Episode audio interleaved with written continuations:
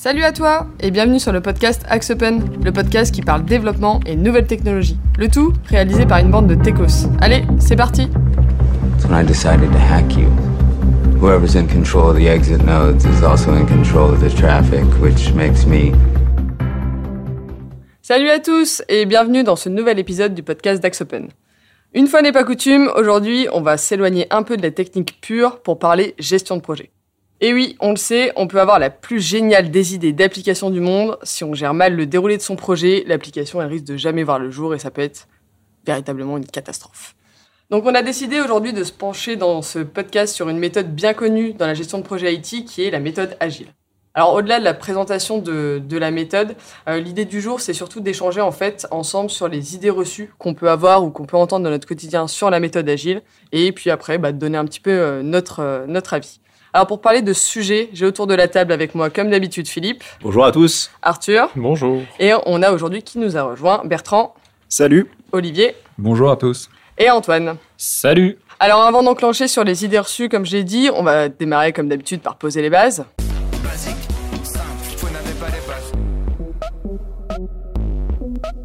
Olivier, c'est quoi la méthode agile? Tu Ah, peux nous faire une Qu'est-ce que c'est que la méthode agile? C'est une euh, méthode apparue il y a à peu près maintenant une, une vingtaine d'années euh, pour tout ce qui est la gestion et le management de projet. Euh, pendant des années, euh, pour les plus anciens, on utilisait une méthode qui s'appelait la méthode en V, sur laquelle il y avait une grosse phase de spécification, et après on se lançait dans, les, dans le développement. Et au début des années euh, 2000 est apparue la, la méthode agile, qui, qui euh, a coïncidé aussi avec une, une- un changement dans la gouvernance et des projets et des entreprises, où on a voulu amener de l'agilité, de l'itération dans les développements qu'on pouvait faire. Donc ça a donné quoi dans le domaine de l'IT Ça a donné une, un- une concentration sur le fait de délivrer de la valeur rapidement pour les utilisateurs, de euh, compresser un petit peu les phases de spécification et euh, d'aller de manière assez rapide euh, avec, j'allais dire, en faisant travailler les gens vraiment ensemble dès le démarrage pour effectivement produire vite du code et de le produire de manière itérative. Et pourquoi est-ce que finalement on a eu besoin d'aller vers cette méthode et, euh, et finalement quelles étaient les limites du cycle en V euh Bah, la, la limite, la principale limite du cycle en V, c'était la durée, j'allais dire, de développement. Euh, historiquement, le cycle en V avait été énormément utilisé pour euh, des grands projets ou des grands programmes euh, qui nécessitaient des temps de conception et de développement qui étaient relativement longs. Donc, on avait entre le moment où on lançait un projet et où le moment où on pouvait le mettre en production et avoir des, des- des- des outils utilisables dans les mains, on avait beaucoup de délais. Euh, il s'est avéré que l'évolution techno euh, avec euh, l'apparition de nouveaux devices, les mobiles, etc., et euh, la partie web des développements qu'on faisait, a incité les gens à voir très très vite ce qu'on pouvait avoir et ce qu'on voulait avoir dans les mains. Donc, on a commencé à imaginer euh, le développement autrement que ce qu'on faisait, c'est-à-dire qu'on a commencé à faire du développement avec des utilisateurs sur des spécifications qui étaient faites quasiment, euh, je ne vais pas dire en direct, mais euh, où on pouvait, sur la base de sprint, si on reprend le, le, le- le- le vocable de, la méthode agile, assez vite avoir des choses visibles et montrables à des utilisateurs. Moi, je rajouterais aussi qu'il y a un contexte technologique, c'est-à-dire que dans l'ancien temps, il y a plus de 20 ans, on ne pouvait pas produire des applicatifs vite parce que l'expressivité qu'on avait avec le développement ne nous permettait pas de produire rapidement des écrans, rapidement des fonctionnalités. Et avec toute l'émergence des nouvelles technologies web euh, qui sont apparues, on avait la capacité d'aller beaucoup plus vite et d'avoir une expressivité du code avec beaucoup moins de personnes. On était capable de produire des écrans, des fonctionnalités, ce qui n'était pas possible avant avec les anciens systèmes. Donc il y a aussi euh, un contexte technologique qui est, qui est venu un petit peu euh, alimenter ce besoin d'agilité dans les entreprises. Et la méthode agile, donc aujourd'hui, euh, Bertrand, ça se concrétise comment dans, dans les entreprises Et bon, méthode agile, c'est euh, ça- enfin l'agilité, c'est un sens assez large. Aujourd'hui, est-ce qu'il existe finalement une sorte d'agilité, plusieurs? Comment ça se concrétise? Il y a plein de formes d'agilité qui existent aujourd'hui. Euh, les projets ont, démarré il y a déjà un paquet de temps, pas mal chez les anglophones qui ont un peu théorisé tout ça et qui ont commencé à développer des applications, enfin des méthodes pour développer des applications qu'ils ont appelées euh, développement d'applications rapides, RAD. Euh, c'est un peu les- la première méthode qui a, qui a commencé à créer tout ce qui était incrémental, tout ce qui était itératif, euh, ces mécaniques-là qui, qui sont un peu au cœur de l'agilité. Euh, donc tout ça, ça a été créé assez rapidement. Aujourd'hui, la, la méthode qu'on u- qu'on connaît quasiment tous, c'est la méthode Scrum. Donc euh, tout le monde utilise euh, plusieurs briques de, la méthode Scrum. C'est ce qui est vraiment le, plus réparti aujourd'hui. C'est euh, une méthode qui est centrée sur tout ce qui est auto-organisation, amélioration continue, tout ce qui est itération, les sprints. Enfin, tout ce vocable vient quasiment de, cette méthode Scrum. Et celle qu'on trouve en parallèle extrêmement développée également parce qu'elle est très adaptée au monde du développement. C'est tout ce qui est Extreme Programming, XP. Euh, donc ça, c'est une méthode euh, qui est vraiment euh, centrée sur les développeurs, sur le fait de pousser au maximum tout ce qui est pratique de développement. ça vient aussi avec une toute série d'outils, tout ce qui est management visuel, enfin reporting visuel le fait de, chiffrer ensemble nos développements, le fait de, faire des revues de code régulières, le fait de contrôler vraiment en continu tout ce qu'on fait pour obtenir de, la qualité tout de suite. Donc ça, c'est tout ce qui est autour d'XP. Et puis après, il y en a plein d'autres qui existent, tout ce qui est autour de Process, donc UP. Il y a eu plein de déclinaisons, il y a eu RUP, Unified Process, il y a plein de choses qui ont été développées. Et puis tout ça, ça amène à, d'autres thématiques comme le Lean, qui, qui sont un peu tout au, tout, au, bout de ce développement des, des méthodes agiles. Ok.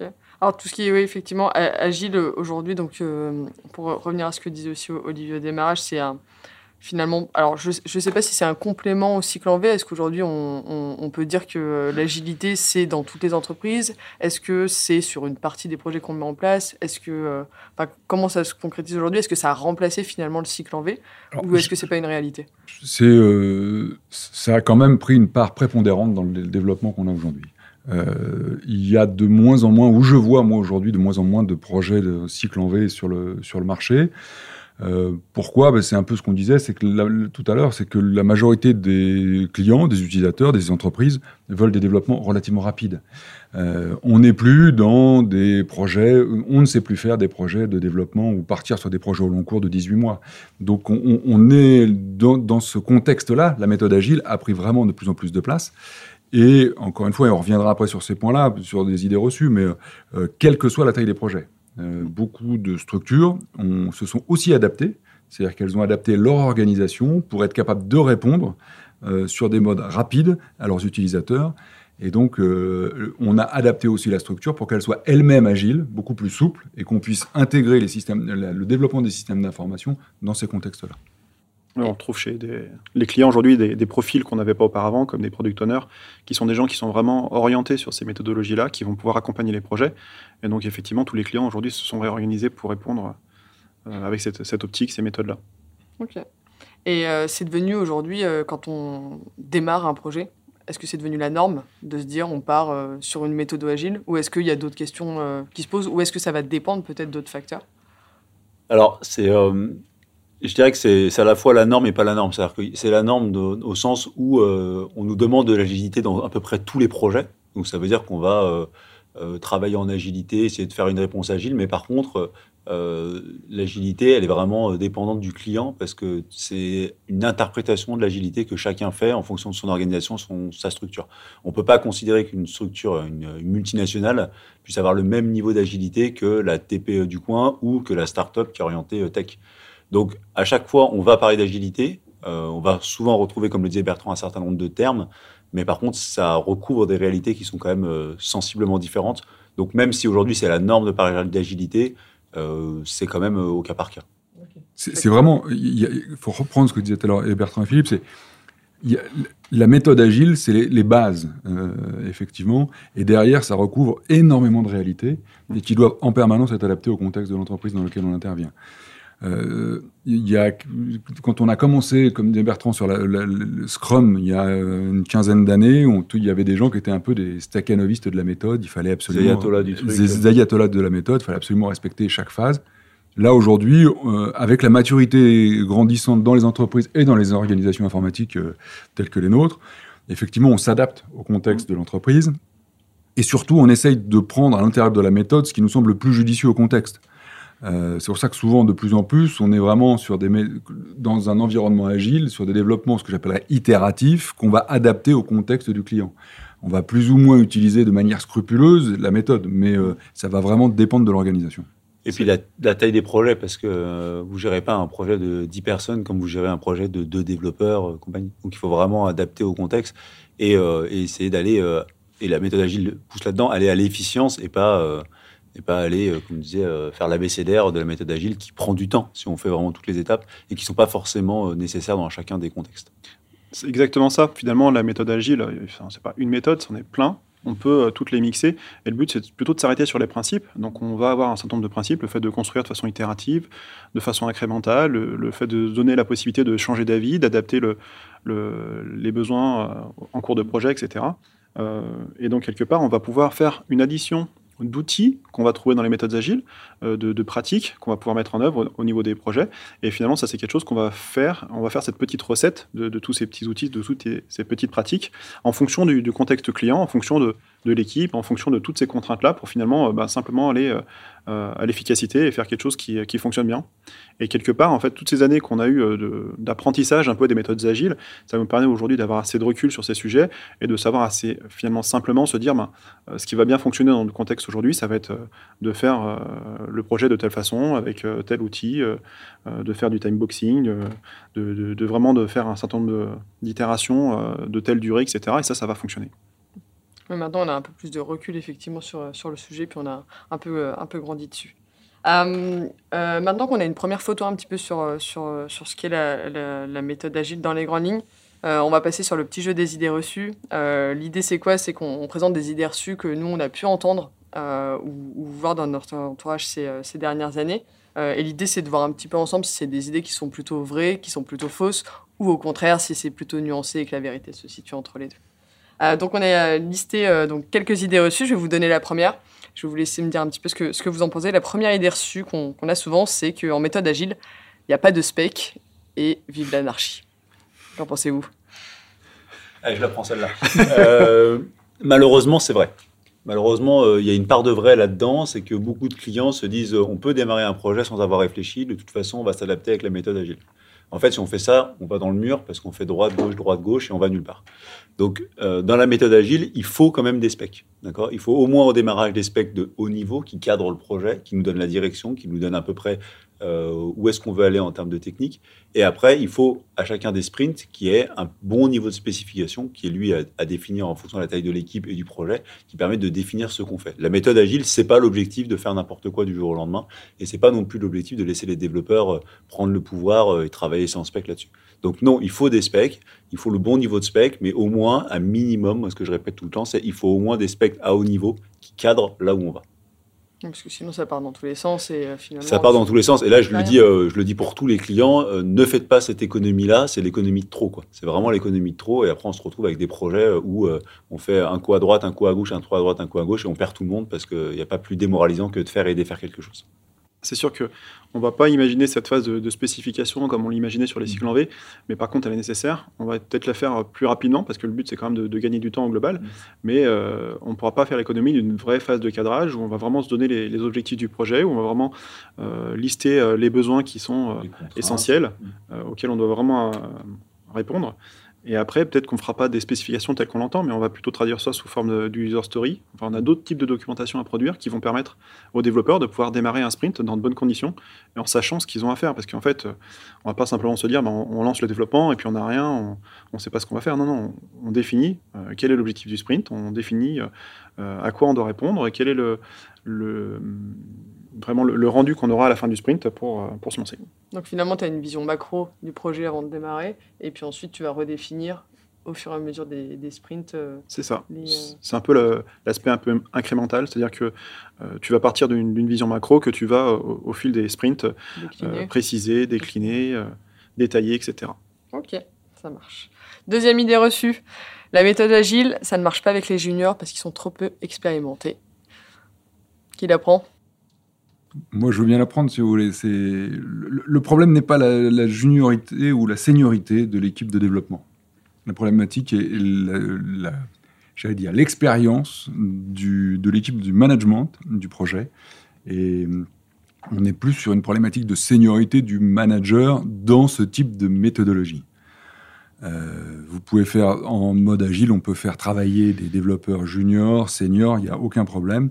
Euh, je pense que c'est plus le drive que va donner euh, le, le, le, responsable du projet, le chef de projet, qui va, qui va donner l'impulsion et qui va arriver à animer l'ensemble du dispositif. Ouais, Philippe, moi, je reviens parfaitement là-dessus. C'est-à-dire que moi, j'ai vu beaucoup de clients se planter parce que la méthode agile, c'est pas une méthode d'auto-organisation. Vous n'allez pas mettre trois développeurs juniors, ils vont pas s'auto-organiser parce que vous leur dites qu'ils sont en agile vers quelque chose de bien. Et comme le disait Olivier, ce qui compte, c'est que le management ou la structure managériale qui a été mise en place pour driver l'équipe jeune dont on parle, euh, elle ait de l'expérience et qu'elle sache où elle est. Donc euh, c'est vraiment ça. C'est ne laissez pas les développeurs jeunes dans la nature euh, en auto-organisation. Là, vous êtes sûr que vous allez au drame. Et c'est aussi une question de, maturité côté client. C'est-à-dire que là, on parle beaucoup finalement de la, la qu'on peut avoir au niveau des développeurs, mais il faut aussi que côté client, euh, ils aient conscience de la façon dont le projet va se dérouler euh, avec ce, type de méthodologie euh, et qu'ils soient préparés, qu'ils soient OK avec la méthode, qu'ils sachent justement préparer les user stories en amont des sprints, qu'ils sachent exactement comment ça va se dérouler, le fait qu'il faille suivre ben, avec régularité tous les développements qui vont être réalisés pour savoir faire les bons feedbacks et les bons contrôles. Même pas, pour revenir à ce que disait euh, Philippe, euh, faut pas non plus laisser les développeurs euh, seuls dans la nature, même s'ils sont pas juniors, parce que l'intérêt du coup d'avoir des specs au, au, fur et à mesure, c'est que en tant que développeur, on sait où on va, et c'est pas à nous de prendre les décisions importantes qui vont être possiblement changées dans le futur. Et donc, quoi qu'il arrive, donc pour revenir sur les specs, c'est vraiment important et ça permet d'aller tellement plus vite et du coup de pas se planter. Et, euh, c'est ça, quoi, même si on est junior ou senior, ça changera pas ça parce que on est développeur, on n'est pas dans la tête du client. Donc euh, c'est pas parce qu'on est agile que euh, le client va forcément, euh, on va forcément faire ce que ce, que souhaiterait le client. Donc je pense que c'est pas forcément un problème de junior ou quoi. C'est vraiment un problème, voilà, de, management et, de bien cadrer les sprints en amont. Ça rejoint la troisième idée reçue qui arrive. Un projet ne peut pas se planter avec la méthode agile. Comme disait Philippe tout à l'heure en préambule, euh, un projet mal spécifié donnera, vous faites des, mauvaises spécifications en entrée, les développements seront mauvais, ça vous donnera pas le résultat attendu. Donc oui, un, un projet peut se planter, quelle que soit la méthode, agile ou pas agile. Et, je dirais même plus, euh, sur un projet agile, ça peut, ça peut se planter pendant des années et des années et ne rien délivrer. Parce qu'en fait, la méthode agile, euh, comme avec son fonctionnement de sprint, en fait, ce qu'on va souvent parler, c'est la, la, célérité ou enfin la capacité de l'équipe à produire quelque chose. Et des fois, il y a beaucoup de clients qui euh, ils sont en méthode agile et il se passe un, deux, trois ans. Et en fait, l'équipe n'a rien produit, elle a brassé.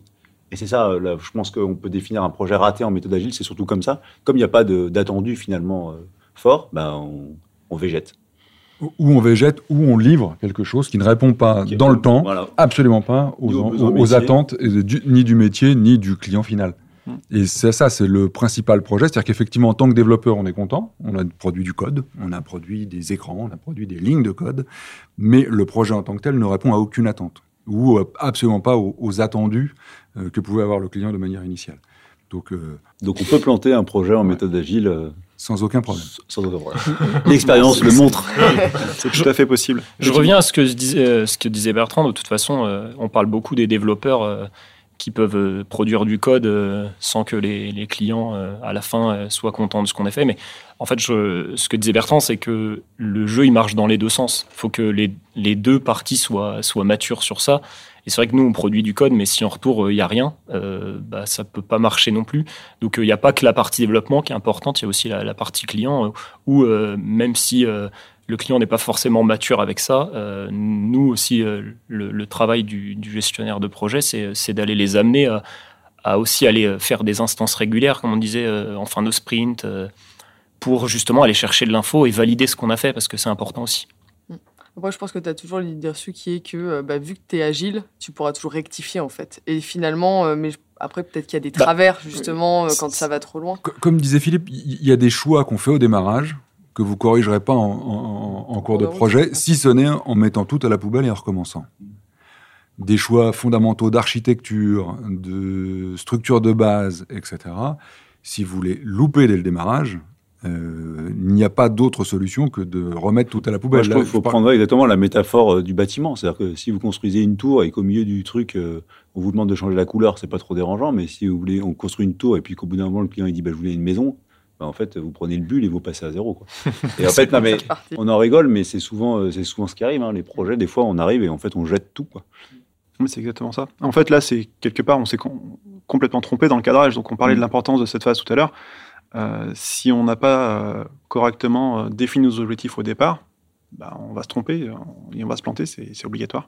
Oui, puis plus le nombre de développeurs est important, plus tu produis vite et, c'est classe si tu parce qu'on dit à, deux développeurs pendant deux semaines ça va, à cinq développeurs pendant deux semaines ça va bien plus vite et donc là si vraiment on s'est trompé de base, il y a des trucs qu'on ne pourra pas corriger ou alors tout dépend le ton qu'on met à corde à la correction. Quoi. Le retour en arrière beaucoup, plus, ça. beaucoup plus compliqué. Ça marche. Quatrième idée reçue, euh, et pour toi, je pense, Bertrand.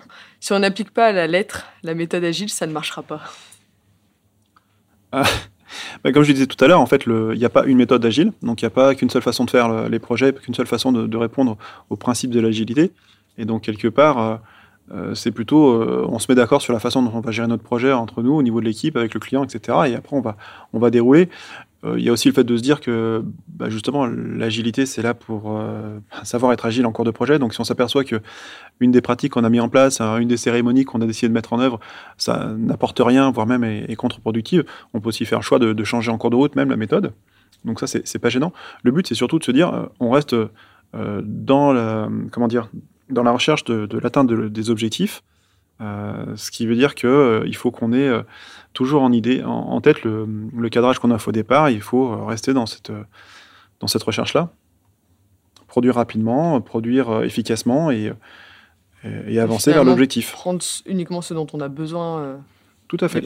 Et, alors moi, je ne sais pas si vous serez d'accord autour de la table, parce que c'est un avis très personnel, c'est que n'importe quelle méthode de management euh, si elle est utilisée trop longtemps, elle, elle, euh, elle devient non productive. C'est-à-dire que grosso modo, euh, ce qui marche aussi dans le management, c'est un peu le renouveau, apporter des choses nouvelles. Si vous faites par exemple des stand-up meetings tous les jours et vous le faites pendant un an, bah, je vous promets que le 360e jour, les gars, ils se lèvent plus et ils regardent le truc en mode.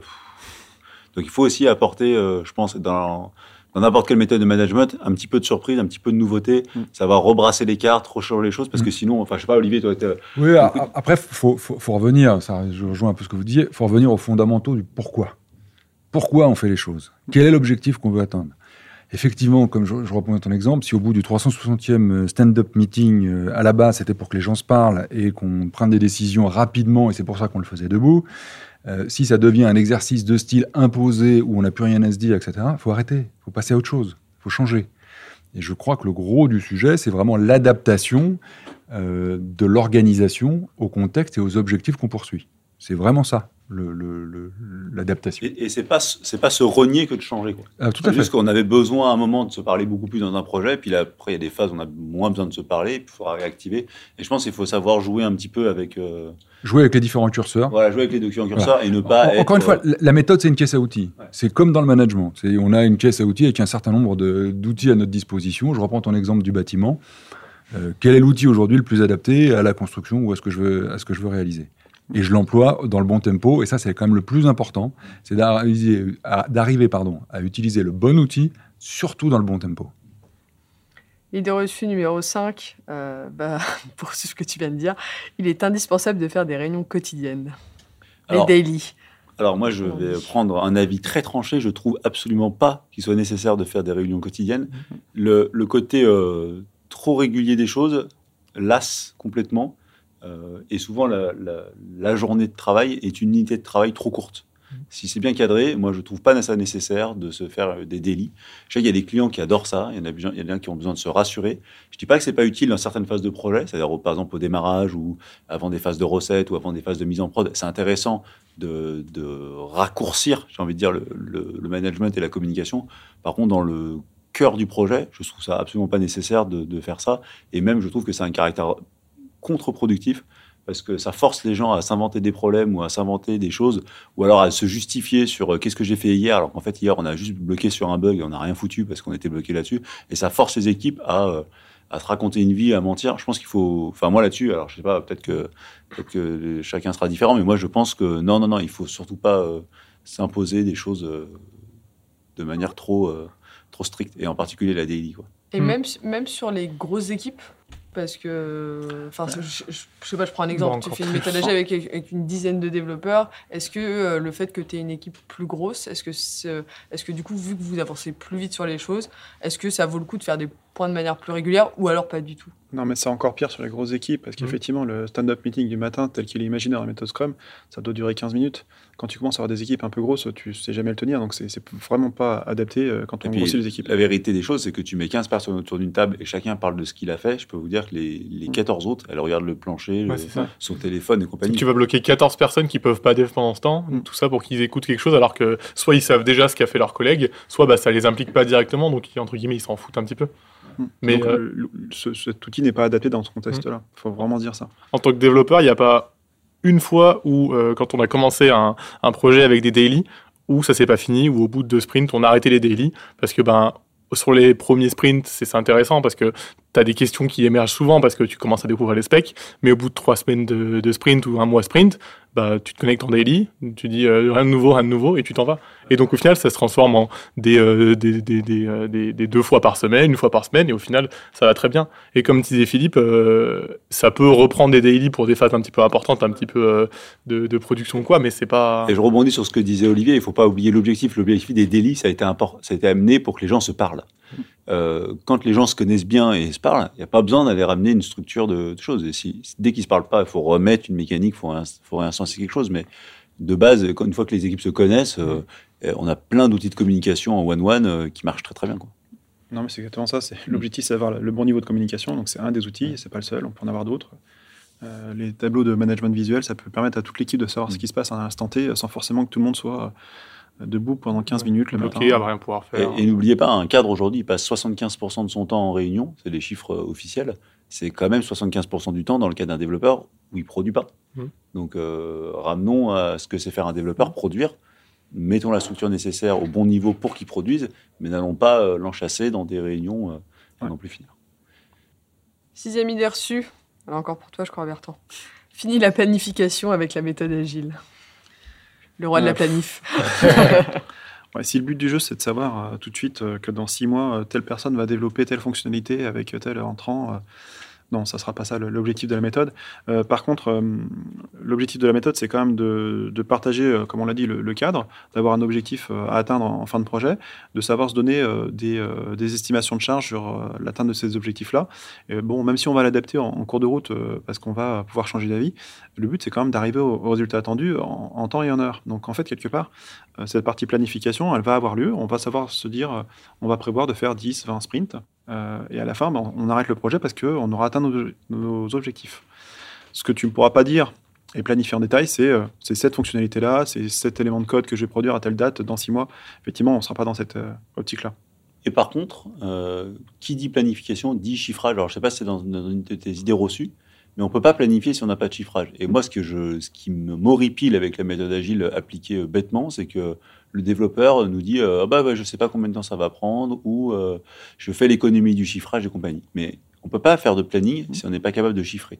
Que le chiffrage soit un peu faux et qu'on l'adapte en cours de route, oui, mais on ne peut pas faire un projet sans chiffrage. On ne peut pas aller voir une direction générale, un client, un chef de projet, lui dire on va développer ton truc, mais on ne sait pas du tout à combien on va arriver. C'est peut-être 100 jours, 50 jours, 1000 jours, on n'en sait rien. Ça, ça, cette position que beaucoup de développeurs ont pris, elle est inacceptable.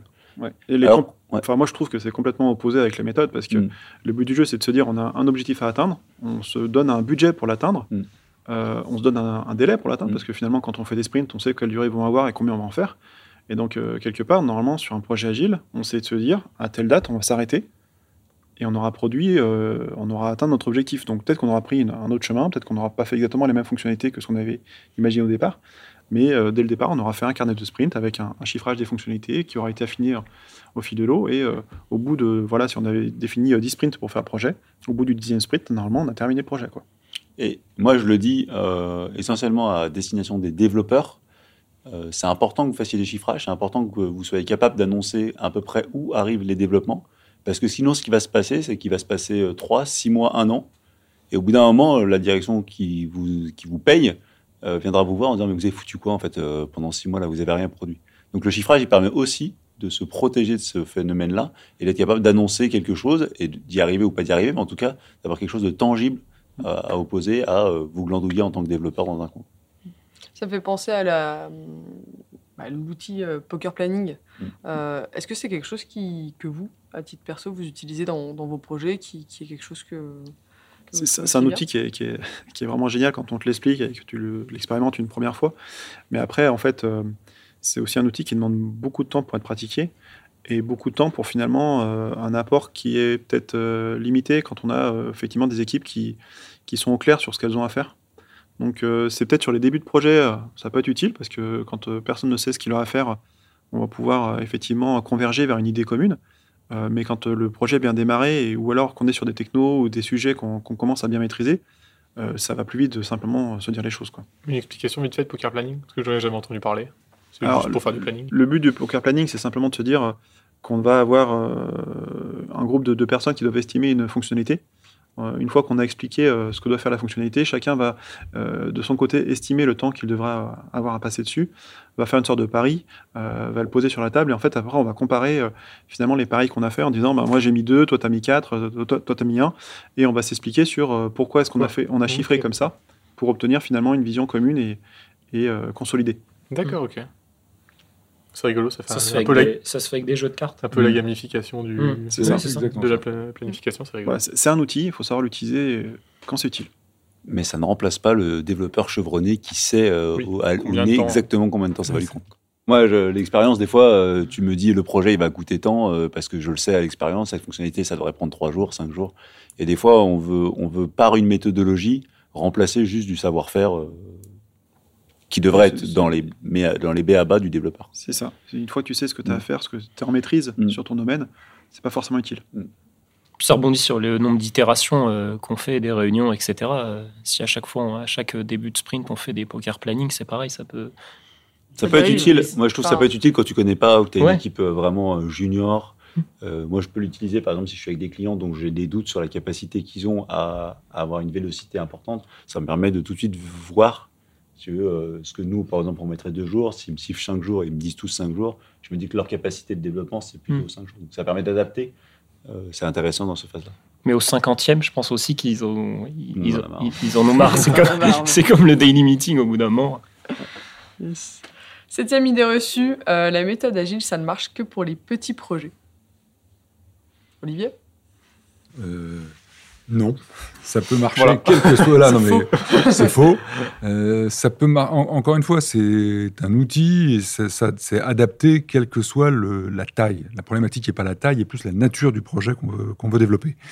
Donc euh, effectivement, il peut y avoir des problématiques de comment de découpage de projet euh, et d'organisation. C'est-à-dire que si si quelqu'un vient m'expliquer qu'il doit mettre euh, n'importe quoi 50 développeurs en ligne et il va faire ça en agile, etc. Il va multiplier les, problèmes, les interactions, et c'est plus un problème de management. Je crois que c'est c'est pas un problème de taille, c'est un problème d'organisation et de ce qu'on veut faire. Euh, en fonction de la nature du projet, si on arrive à le découper en phases qui soient logiques, cohérentes et qui soient euh, incrémentales et, et- et j'allais dire scalable, comme dirait euh, en mauvais anglais euh, nos, nos amis américains, il n'y a aucun problème pour utiliser la méthode agile, même sur les très gros projets. Ouais, alors moi je mettrais peut-être un- une petite précision par rapport à ça. Euh, Il y a des projets, techniquement, où on ne peut pas les faire de manière incrémentale au sens où euh, euh, on ne peut pas faire euh, une première fonctionnalité, puis on met une deuxième, puis une troisième, puis une quatrième, parce que structurellement, il y a des paliers à atteindre euh, avant d'attendre euh, avant d'a- d'a- d'atteindre une fonctionnalité. Ça ne veut pas dire qu'on peut pas le faire en méthode agile, ça veut juste dire qu'on ne peut pas avoir directement quelque chose qui soit utilisable par utilisateur, et c'est pas grave. Il faut qu'il y ait aussi des sprints qui soient que à visée technique ou qui permettent d'atteindre des fonctionnalités qui ne servent à rien pour l'utilisateur, mais qui nous serviront plus tard. Et je pense en particulier tout un tas de briques technologiques. euh, On peut parler de- des ESB, ce genre de choses qui font véhiculer la donnée, qui sont pas du métier pur, mais qui doivent être pris comme des sprints et comme des fonctionnalités au sens. euh, donc tous les, projets peuvent euh, y être, mais par contre on peut pas forcément faire tout de suite un MVP utilisable et après. Ce que, dit Philippe, c'est qu'on on est vraiment sur l'organisation du projet. C'est-à-dire qu'il faut adapter la méthode à- par rapport à ce qu'on a envie de faire. Et par rapport à l'idée reçue, qui était une problématique de taille, je ne crois pas que ce soit une problématique de taille, c'est vraiment une problématique de nature de projet. Effectivement, il y a des projets, des natures de projets qui sont plus ou moins adaptés à une méthode agile. Euh, ce qu'on voit aujourd'hui, c'est que on, on- allège ou on dénature. Si on reprend l'exemple de Scrum, on, allège la méthode pour vraiment la, rendre adaptée au, sujet qu'on veut traiter.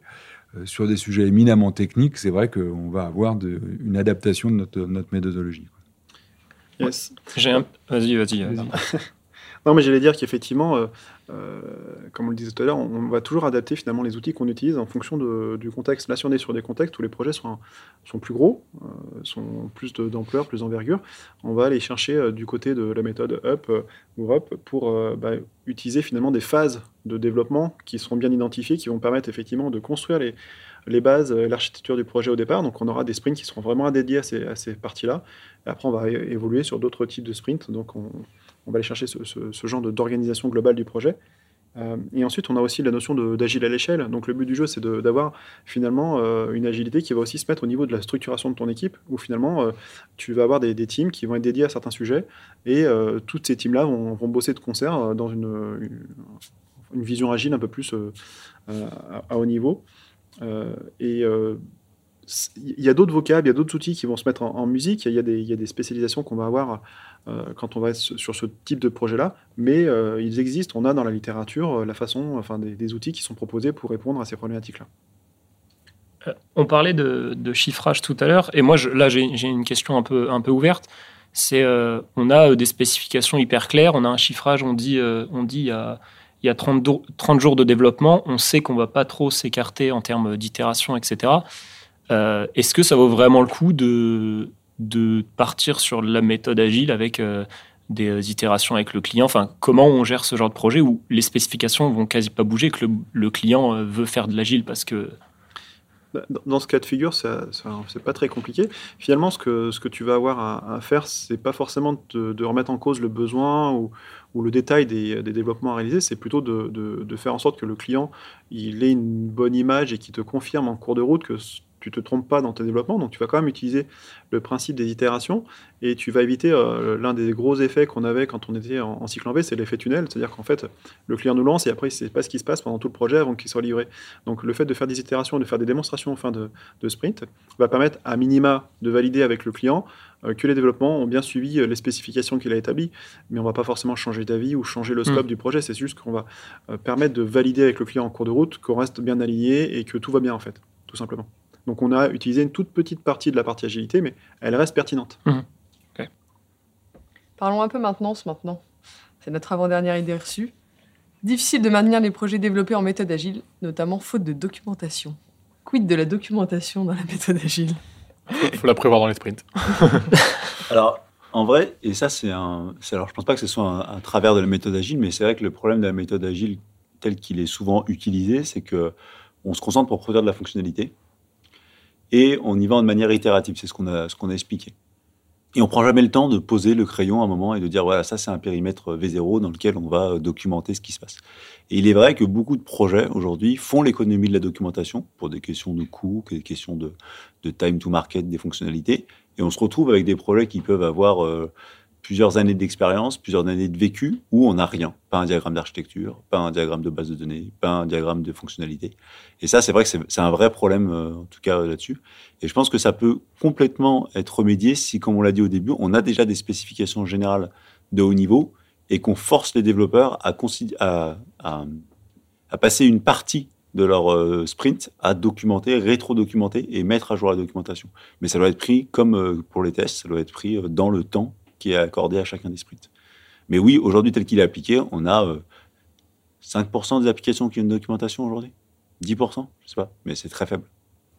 Encore une fois, c'est pas lié à la méthode. C'est pas lié à la méthode. C'est plus une, mm. comment une dérive, une dérive qui est qu'effectivement on se focus sur le développement et la production et la célérité à laquelle on développe du code, mais c'est en rien la méthode qui dit surtout ne faites pas de doc, mm. hein, encore une fois. Euh, et est-ce qu'un projet agile est moins maintenable qu'un projet normal? Non. Euh, encore une fois, euh, c'est juste, comme le disait Philippe, que le fait de faire du développement rapide et à l'empiler sur des mois, voire des années, sans documentation, peut poser des soucis de maintenabilité dans le temps. mais que le, dé- le- le projet, on ferait la même chose avec un développement euh, en V et on n'aurait pas de doc, on aurait la même difficulté de Mm. maintenance derrière. Donc, euh, Sauf que la différence, c'est que le cycle en V, il y a souvent des specs euh, à la base qui peuvent servir de documentation, là où la méthode agile, il y a des fois rien. Mm. Moi, mon conseil là-dessus, c'est de temps en temps lever, lever le, utiliser les phases d'été ou les phases un peu creuses du projet pour, consa- pour consacrer un sprint à rétro-documenter et à remettre à jour tout ce qui est les à côté du projet qui permettront de le maintenir. Et, en, dehors de la en en dehors des spécifs, qui sont un élément important, hein, euh, parce qu'on peut mettre aussi beaucoup de choses dans le code, dans, dans l'utilisation de ce qui a été fait, dans la, la manière dont on le fait, euh, surtout si c'est du code propre, euh, encore une fois. Euh, J'insiste sur ce que tu disais, c'est la partie, ce qui est important, c'est les schémas d'architecture, de refaire les schémas d'architecture, les schémas de base de données, les schémas de flux, etc., qui donnent la philosophie complète de l'organisation du projet. Il est clair qu'au bout de, si c'est des projets au long cours, des développements de systèmes d'information complets en agile, ce qu'on a déjà fait et ce qu'on continue à faire, euh, il est clair que l'équipe qui a développé, les premiers développeurs ont souvent, et heureusement pour eux, changé, bougé, fait d'autres choses. Euh, il est clair que si on n'a pas ces schémas-là, la maintenabilité du, système d'information devient complexe. Mais c'est vrai, quelle que soit la nature du développement. Alors, je fais juste une- aparté là-dessus. Il il y a une autre source de documentation qui est non négligeable dans la méthode agile, c'est que si vous avez travaillé avec euh, des tickets ou euh, une méthodologie en, en issue, normalement, vous avez euh, l'historique de pourquoi les choix ont été faits dans ces tickets-là. Et souvent, c'est un truc qu'on peut, qui est très intéressant de réutiliser quand on veut euh, se replonger dans les projets.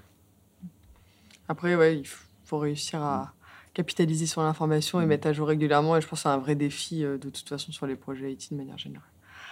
Avant de se quitter, euh, on va parler un petit peu du, du, du, enfin, du présent et du futur. La méthode agile, dernière idée réussie, est-ce que c'est une mode? Bon, Une mode qui dure Et est-ce que est-ce que c'est quelque chose qui évolue et qui va évoluer? Enfin, comment est-ce que vous sentez un petit peu les choses euh, aujourd'hui? Alors, Est-ce que c'est une mode euh, Non, comme je vous disais en introduction, euh, ou alors c'est une mode qui a 20 ans? Durable. C'est une mode, c'est une mode assez durable. Euh, et, et encore une fois, on, on en parle beaucoup là aujourd'hui sur un angle informatique, développement de systèmes d'information, mais euh, ça, a été aussi en correspondance avec une, modification de la structuration des entreprises et de l'organisation du management et, et- de l'ensemble des entreprises. Donc, est-ce que c'est une mode? Je pense pas. Est-ce que c'est une évolution dans notre manière de travailler pour s'adapter aux nouvelles organisations des entreprises, pour rendre les entreprises beaucoup plus flexibles, beaucoup plus adaptables et beaucoup plus réactives par rapport à leur environnement? Oui, c'est sûr. Est-ce que ça va être amené à évoluer dans le temps? Ben, Je dirais que ça va évoluer euh, avec les méthodes de management et les méthodes d'organisation de nos structures à venir. Euh, Ouais, moi je, pense que le... alors c'est pas forcément une idée reçue, mais moi c'est quelque chose que je ressens et qui va devoir être de plus en plus pris en compte dans, dans, dans la méthode euh, de manière générale, c'est que la méthode agile fonctionne assez bien quand on est euh, sur une équipe ou un périmètre donné. Et de plus en plus, pour arriver à faire un projet, il faut faire travailler des, des, des parties d'une entreprise qui sont différentes, qui chacune travaille de méthode agile, à sa propre méthode agile. Mais aujourd'hui, par exemple, quand on prend tout le mouvement du DevSecOps, où on a des équipes de, de DevOps avec lesquelles on est en interdépendance, on a des équipes de sécurité, on a des équipes métiers dans lesquelles on est en interdépendance. Je trouve que la méthode agile, aujourd'hui, a, des gros trous dans euh, l'organisation et la planification, non pas du projet, mais du projet à, haut niveau entre les différentes entités. Et je pense que ça, c'est euh, aujourd'hui euh, quelque chose qui devrait, qui devra évoluer pour qu'on arrive à être productif et pas interdépendant. Moi, j'avais par rapport à ce point, j'avais surtout une question qui va. Je pense que c'est Philippe qui va répondre. Est-ce que tu penses qu'avec l'arrivée du serverless et de toutes ces nouvelles stacks technologiques, on va euh, vers une évolution de la méthode, une nouvelle méthode, ou euh, tu penses que ça va continuer euh, dans, ce temps-là Alors, je pense que c'est- ce que je disais à l'instant, c'est-à-dire que le, fondamental de méthode agile, il y, il y a peu de chances qu'il disparaisse du jour au lendemain. Euh, néanmoins, je pense qu'avec le serverless et compagnie, on gagne encore en expressivité de ce qu'on est capable de développer et ça demande toujours plus de management et euh, d'organisation à haut niveau. Euh, moi, ce que je rêverais dans les entreprises, c'est d'avoir des plannings à haut niveau de inter-services et inter-projets, aujourd'hui qu'on n'a pas, sachant que je rappelle qu'on est dans un contexte où on travaille de moins en moins avec une seule entreprise, mais qu'on travaille avec un réseau de partenaires pour faire un logiciel et que ça nécessite de synchroniser tous ces partenaires pour arriver à faire quelque chose. Parce qu'il n'y a pas pire que la méthode agile euh, qui fonctionne bien sur son projet, et puis on attend un web service d'un autre projet qui, eux, en fait, sont dans une autre méthode agile et qui ont leur propre cycle de vie. Donc il va falloir, à un moment ou à un autre, qu'on remette un petit peu ce qu'on a perdu de la planification à haut niveau, cher à Olivier, euh, Direction d'entreprise. Planification au cœur de tout. Bon, bah merci en tout cas pour vos avis euh, sur, euh, sur ces questions. On va passer à la traditionnelle rubrique euh, coup de gueule. Ah Coup de gueule. Philippe, Alors moi j'ai un, un coup de gueule qui va faire plaisir, euh, plaisir à Arthur, c'est le JavaScript de manière générale.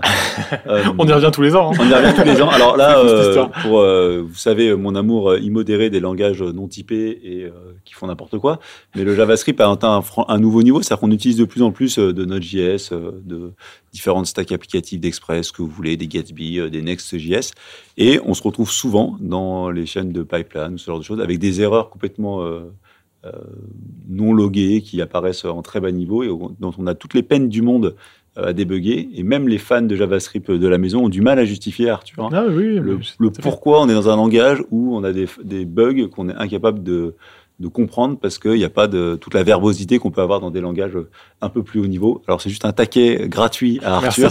Non, mais je Euh, mais que voilà, je veux dire, il faut, il faut que tout le monde entende que le JavaScript c'est merveilleux, mais ça a aussi beaucoup de points négatifs. Et quand on est, les, souvent les jeunes développeurs arrivent ici en disant le JavaScript c'est merveilleux, c'est fantastique, c'est super. Et quand ils tombent nez à nez avec des vrais problèmes qu'on peut rencontrer en entreprise et pas juste son petit projet dans son coin, ben, on se rend compte qu'il y a un certain nombre de limitations. Et c'était ça mon coup de gueule aujourd'hui. Moi, je pense que là, le, le problème, notamment, je, je connais le- la nature du problème, mais je pense qu'on a aussi un, un gros souci euh, bon, qui va avec tous les langages, c'est que on se, on se base et on se repose sur, sur beaucoup de, de briques qui, dont on ne maîtrise pas du tout euh, le, le périmètre ou même euh, l'utilisation ou même comment elle fonctionne, et que si une de ces briques euh, ne fonctionne pas pour x ou y raison, eh ben, on est complètement démuni et on ne peut, entre guillemets, rien faire tant que la brique en question ne résout pas le problème pour nous ou qu'on n'arrive pas à trouver euh, un, un- autre chose pour réussir à faire marcher un workaround. Et je pense que c'est le cas un peu de tout ce qui est euh, tout ce qui est pareil avec Spring Boot, etc. C'est que on, on est tellement haut niveau que dès que quelque chose ne fonctionne pas, dont on est dont, dont c'est pas notre euh, périmètre, et ben on, entre guillemets on est bloqué Mm. jusqu'à attendre bah, soit une solution de leur côté, soit changer totalement la brique. Et euh, et il y a beaucoup de ça dans le Node.js, enfin dans le JavaScript, vu qu'on utilise le package.json et on, souvent on l'utilise pour tout et n'importe quoi, plus souvent pour n'importe quoi d'ailleurs. Et, euh, je pense que c'est plutôt de ce côté qu'il faut faire attention, c'est euh, de pas faire les choses euh, trop facilement, enfin de pas s'appuyer trop sur des, des fonctionnalités qu'on pourrait faire nous-mêmes, même si ça nous prendrait 10 minutes de plus. Enfin, dans notre bug. euh, Dans le on bug qu'on a. Non, oui. Et qu'on pourra mettre en, en- en- en lien sur Stack Overflow euh, là-dessus, c'est enfin, c'est- c'est- c'est dû Ah oui. à JavaScript lui-même et c'est complètement incompréhensible. Hmm. Et du coup, ça rend quand même ce genre de langage. euh, voilà ce que j'en pense. Non, mais après, Je pour, vais pas être. euh, on mal- ressent, mal on ressent ce que. pour, pour revenir sur ça, j'ai déjà eu des problèmes sur Spring Boot qui étaient tout aussi obscurs, puisqu'on arrive dans des endroits où on n'est pas censé aller, dans du code où on a un bug qui est dans euh, 13 librairies différentes, Ouais. et on ne sait pas quoi faire. Camille, on voudrait faire avec Arthur un, un, un podcast juste de haineux. Euh, juste, on- on- sur on tous les bugs. tout- Non, mais toutes les technos. Ça marche. On va passer à un truc un peu plus joyeux, on va passer au coup de cœur. Antoine, t'as un truc à nous partager. Coup de cœur. Alors, je vais être encore euh, plus disruptif avec, euh, avec euh, la tech et, euh, et la, gestion de projet. Euh, je, vais parler, je vais vous parler de gâteaux aujourd'hui. Euh, Merci Antoine. Mamie euh, gâteau. et de, et de ce, qui se pa- ce qui peut se passer dans un open space. Euh, vous savez, un open space, c'est un lieu, un lieu d'échange et de partage. Et euh, bah, la semaine dernière, on a, on a une collègue qui nous a ramené euh, des petits gâteaux euh, et que c'était plutôt bon. C'était des petits euh, bretzels de chez Emma. C'est des bretzels. Et particularité, ils sont enrobés de chocolat. Et là, on se dit, ouais, c'est des bretzels au chocolat. Mais en fait, c'est des bretzels salés enrobés de chocolat. Et ça, personne s'y attendait. Ça a surpris tout le monde. Et euh, dans l'open space, on est devenu assez fans. Et beaucoup ont été en achetés par la suite. Et euh, on remercie euh, la collègue pour, pour ce, petit, ce petit échange. Moi, je, je sais plus quoi dire à part. euh, je pense qu'on a fait le tour du on sujet. peut pas faire que de la tech. On peut pas cracher que sur le JavaScript. Il faut être joyeux des fois. Et vive les gâteaux. C'est ça. Bon, avant de se quitter, on passe à la dernière rubrique, l'actu des techos.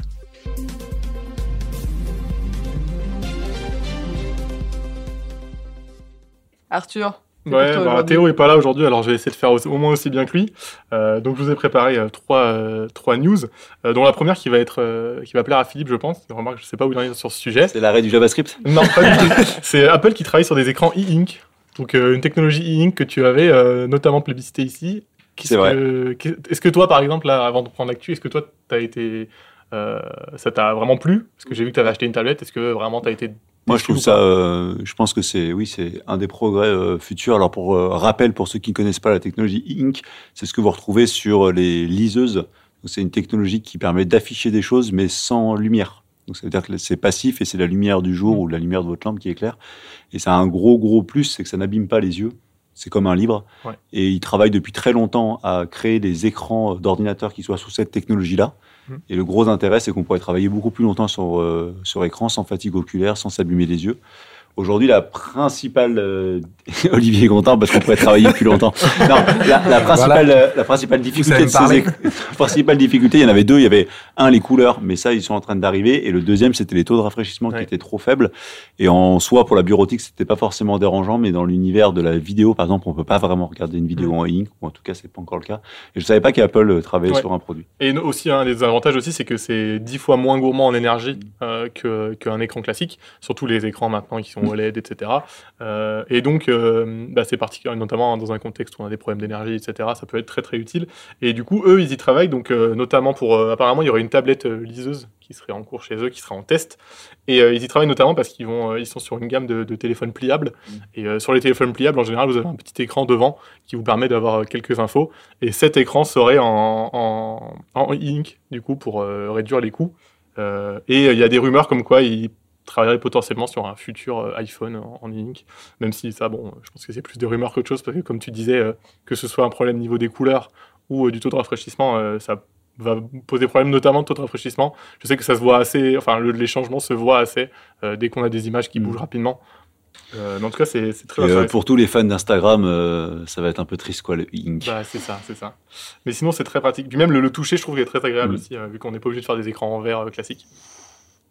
Donc voilà, deuxième news, euh, c'est Mastercard qui travaille sur un moyen de, de payer, euh, mais biométrique. Donc en fait, euh, en gros, l'idée serait de pouvoir payer euh, dans vos boutiques avec votre visage ou votre, vos mains, avec donc le, le biométrique, le, L'empreinte, digitale, tout à fait. Donc en gros, comment ça se passe, c'est que quand vous allez vous inscrire chez, chez Mastercard, ils vont vous scanner pour avoir votre empreinte biométrique, et ensuite, dans les magasins partenaires, vous allez juste vous mettre devant une caméra et ça pourra payer. Toujours plus. voilà. Euh, donc c'est en test euh, déjà au Brésil dans cinq boutiques différentes, et euh, il est- apparemment c'est vraiment euh, très très apprécié. Et donc ils vont déployer de plus en plus les tests. Et euh, ils, se ils disent qu'ils se préparent notamment pour le métaverse, puisqu'apparemment ce sera le, le futur, et que du coup ils veulent, ils veulent être prêts pour le métaverse quand il faudra payer, du coup, ben, avec autre chose que sa carte bleue. Enfin, vous payerez toujours avec votre carte bleue, mais euh, Autrement. autrement. Euh, je sais pas ce que vous en pensez. Peut-être un peu trop le, le biométrique. Bah, moi, carte le, bleue, le métaverse, je trouve ça déjà ridicule. Alors, Oui. payer dans Ah, des- avec euh, ta euh. tête dans du métaverse, ça dépasse ma Ah, capacité. payer avec ta tête dans ton petit, En fait, moi, avec ton- dans ton c'est- petit franc prix. Franchement, je, je, je, c'est pas méchant, mais je vois pas du tout l'intérêt Ouais. de tous ces Bah, nouveaux modes de paiement. C'est vrai que Bah, juste sortir sa carte, C'était déjà pas long de payer avec sa carte. Maintenant, Ouais, c'est ouais. encore moins long de payer avec son téléphone. Et demain, enfin, Mhm. euh, Je, je crois que l'un des objectifs, c'est de faire de- de- des boutiques un peu.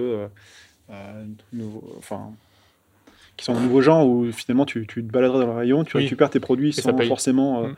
faire quoi que ce soit. et tu faisait sors du Amazon. magasin. Amazon, ils ont Ouais, voilà. testé ça Après, en, en Co- en Corée, ça existe. On, Ouais. on rentre avec la carte bancaire, on, ça ouvre la porte, on est dans le magasin, il n'y a pas de vendeur, il n'y a rien. Mais Et du bon, coup, euh, euh, et c'est contrôlé comme ça. Si on vole, bah forcément, c'est débité de la carte. Enfin, c'est c'est déjà géré. Mm. Du coup, euh, aller chercher du Face ID là pour. non, mais du coup, tu, tu mettrais même plus ta carte. C'est juste que tu rentres et Oui, c'est ça, reconnu tu serais et- directement lié à ton compte bancaire. Ouais, mais euh, Moi, je vois plein de autant l'empreinte digitale, c'est hyper, Bah euh, oui, hyper sécurisé, autant le, le visage, j'ai un peu peur que. Bon, je crois qu'ils ont. Je sais pas s'ils ont ils avaient des problèmes, petits euh. problèmes au début, mais je crois que c'est- assez sécurisé le Face ID. euh, parce que c'est eux qui l'utilisent le plus en ce Ouais. moment. hein. je suis pas sûr qu'on soit dans la- le mouvement tech for good, comme on dit. euh, Ouais. Ah bah Non. oui, non. ça, Non, c'est vraiment gadget, Non. ça. Ouais, C'est très très gadget. Euh, donc voilà, et dernière euh, toute petite news, c'est GCP, notre euh, provider de cloud préféré, euh, qui lance une région en France. Enfin. GCP, c'est Google C'est- Cloud. Cloud Platform. C'est ça, c'est le concurrent, euh, pas vraiment direct, mais c'est un des concurrents à AWS et Azure. Euh, et donc, ils lancent leur première région en France. Donc, il faut savoir qu'un cloud, en gros, c'est divisé en régions pour que vous puissiez mettre votre infra le plus près de votre public. Euh, et donc, ils n'avaient pas de région en France. Et donc, ils lancent une région en France. Elle était censée être prévue pour fin 2021. Et euh, bon, une fois n'est pas coutume, elle a été avancée à 31 juin ou 30 juin. Donc, euh, Fin 2022, du coup. 21 Non, non, euh, ah non, c'est l'inverse du coup, pardon. Oui. C'était annoncé 2021 et du coup, c'est bah, bon, bah, fois n'est pas coutume, mais une fois n'est coutume, ça a été repoussé au C'est 30 juin 2022. Et comme c'est Google, elle sera peut-être abandonnée avant la fin de l'année. Merci voilà. Google.